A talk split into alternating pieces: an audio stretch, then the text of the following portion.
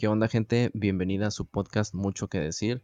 Y en esta ocasión me encuentro con Alicia, Alicia en español, pero ¿cómo se dice en cantonés? Primero que nada. Sin Hab Yun. Sit Hab You. Ajá. Ok. Eh, bienvenida Alicia y muchas gracias antes que nada por, por aceptar la invitación. Eh, te cedo la palabra para que te presentes tú como, como profe también de aquí de iTalki.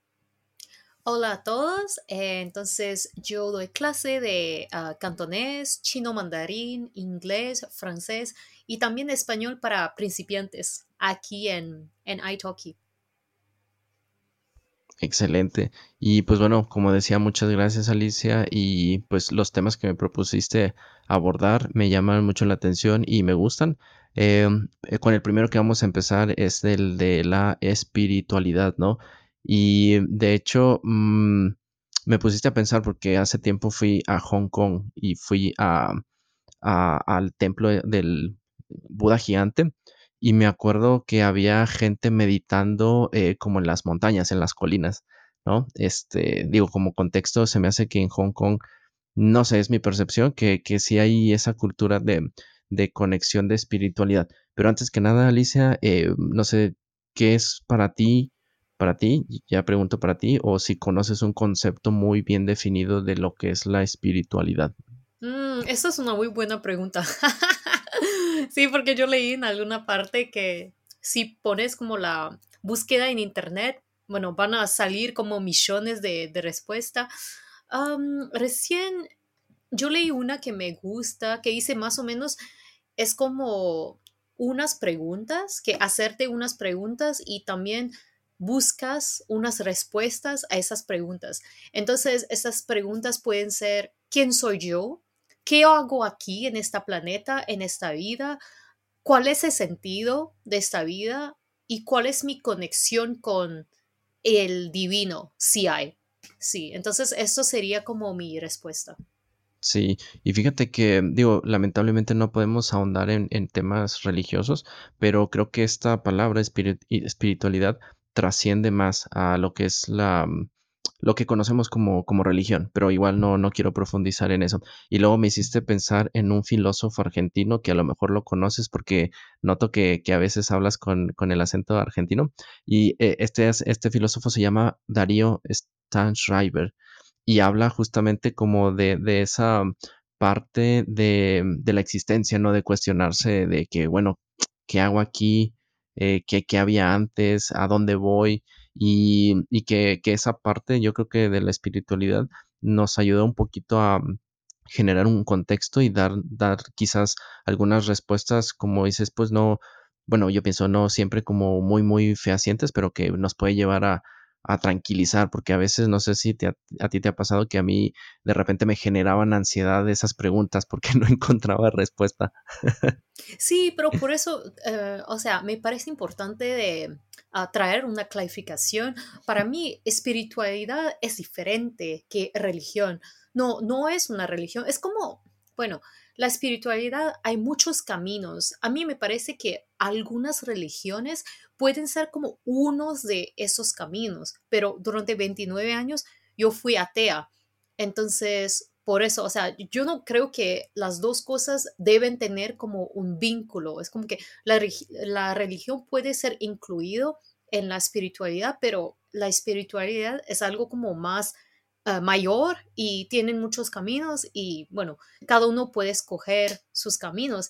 Y yo creo que mm, el punto de, empezar es esto, sí, como vos decís, en general es como hay una ansiedad de, bueno, ¿a dónde vamos? ¿Por qué no hay sentido en esa vida? ¿Cuál es el sentido de, vivir si al, final todos tenemos que morir? Entonces, yo creo que cada uno tenemos que buscar su propia respuesta.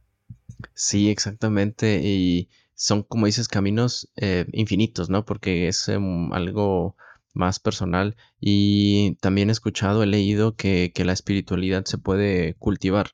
Este, y yo, por ejemplo, la, cultivo em, a través de seguirme cuestionando y tratar como de reflexionar, que la verdad nunca, nunca llegó a una respuesta concreta, este, pero esa reflexión, esa introspección me permite como estar tranquilo, porque como te decía, sí me, me generaba ansiedad, pero la introspección me, me ayuda a estar tranquilo y a quizás afianzar, a poner una base en, cuanto a eso, ¿no? Y no sé, tú, por ejemplo, cómo cultivas eh, tu espiritualidad con, ¿tienes alguna práctica en específico o de repente que estás en un parque, incluso yo creo que sentada observando el entorno, ¿no? No, no sé, ¿cómo, cómo tú cultivas la, la espiritualidad? Sí, primero eh, es re interesante mm, que estás diciendo que esto siempre está cambiando, porque recién como leí esto, que es como una búsqueda perpetual y además pues como todos, pues todos los días somos nuevos, ¿no? Eh, siempre pues hay cambios en nuestras vidas y también somos una persona diferente año después de año.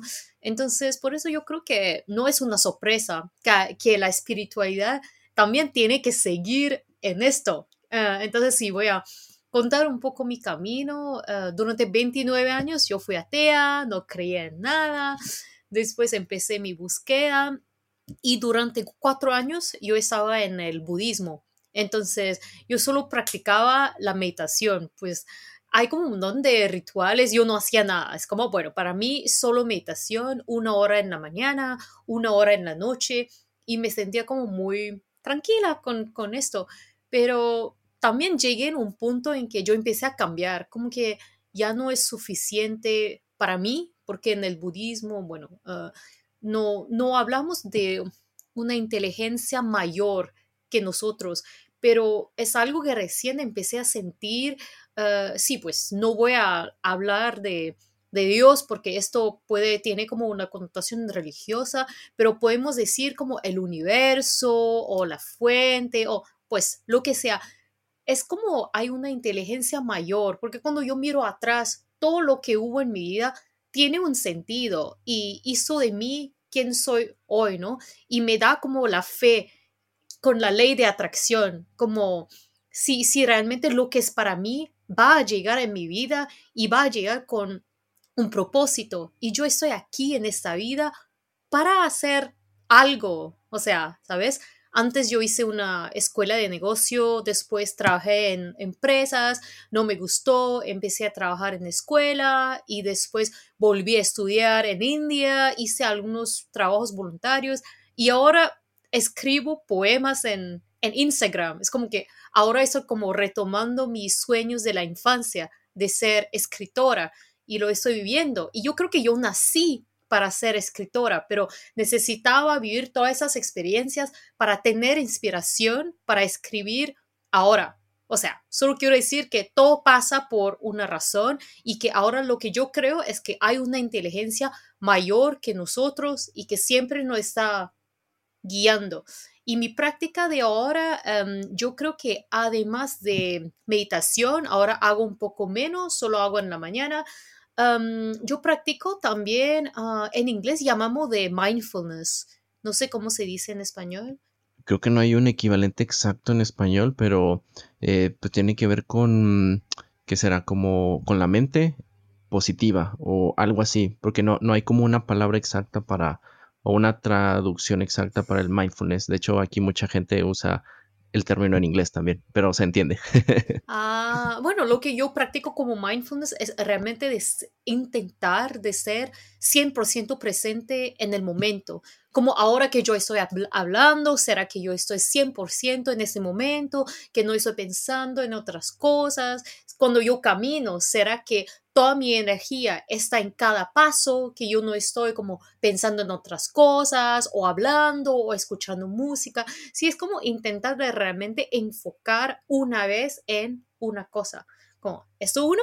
Y la otra cosa que yo practico, em, que es lo del ah, amor propio. Sí, yo intento como de dar un amor incondicional a mí mismo. O sea, me parece que entonces cada vez más yo puedo abrir mi corazón, tener compasión para mí y para los demás, entender también el sufrimiento de, de los demás y sentir que todos somos conectados con nuestros sufrimientos, emociones, deseos. Entonces sí, estas dos son mis prácticas. ¿Y vos?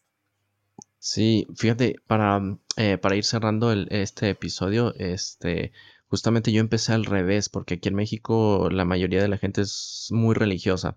Y luego llega un punto que pues a lo mejor alguien se puede hacer ateo o sigue, continúa también con, esa religiosidad. Y en mi caso, te empecé como, como creyente y todo, y luego me, medio me convertí como que en el, llegué al, al, umbral de, del ateísmo, pero, pero no tanto, ¿no?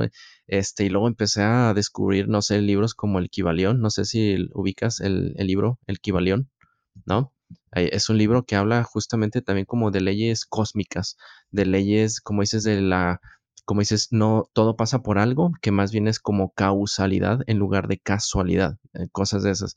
Eh, y luego por ahí como que se me fue abriendo un abanico de, de contenido, de conferencias, de lecturas, este, que, que, abrían esa parte o que conectaban con la parte de la espiritualidad. Y me acuerdo que eh, en un viaje que hice a, Irlanda, una persona de Polonia, este, me, le compré, le compré un libro a esa persona, este, y me, le compré un libro de, de hecho era del budismo, estaba en inglés y lo, lo leí, este, y eso fue en el 2013 en el 2013, o sea, ya hace eh, nueve años. Entonces, este, ahí como que empecé a, se empezaron a presentar em, herramientas, conocimientos, eh, lecturas que me permitió abrir y dejar atrás como la religión, eh, ¿no? Este, bueno, mucho antes y luego el ateísmo también dije, no, es que si hay algo, algo más, hay algo que nos sobrepasa, que no sé qué sea, este, pero ahí debe haber algo, ¿no? Y entonces yo cultivo más como esa parte eh,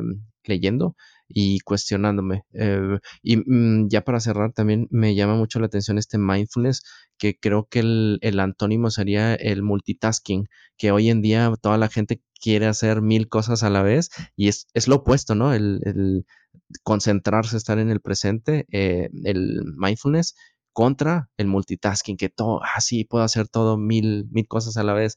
Y en lugar de, vivir en, ese, en, esa tranquilidad, genera más estrés. Ah, bueno, yo lo viví, ese multitasking, cuando trabajaba en otra cosa diferente, era puro estrés, puro estrés y siempre estaba eh, enojado, de malas, cosas así. Este, y bueno, de hecho, en el siguiente episodio justamente vamos a hablar del amor propio, que es eh, que es algo que mencionaste que, mm, te sirve para eh, cultivar tu espiritualidad. Y a modo de cerrar este episodio, que de hecho el tema es muy largo, yo creo que podríamos hablar como mucho, mucho, mucho tiempo de, este, eh, de este tema. Eh, pero muchas gracias, Alicia, por aceptar, haber aceptado la invitación de este episodio. Fue un gusto. Gracias, nos vemos en el próximo. Chao.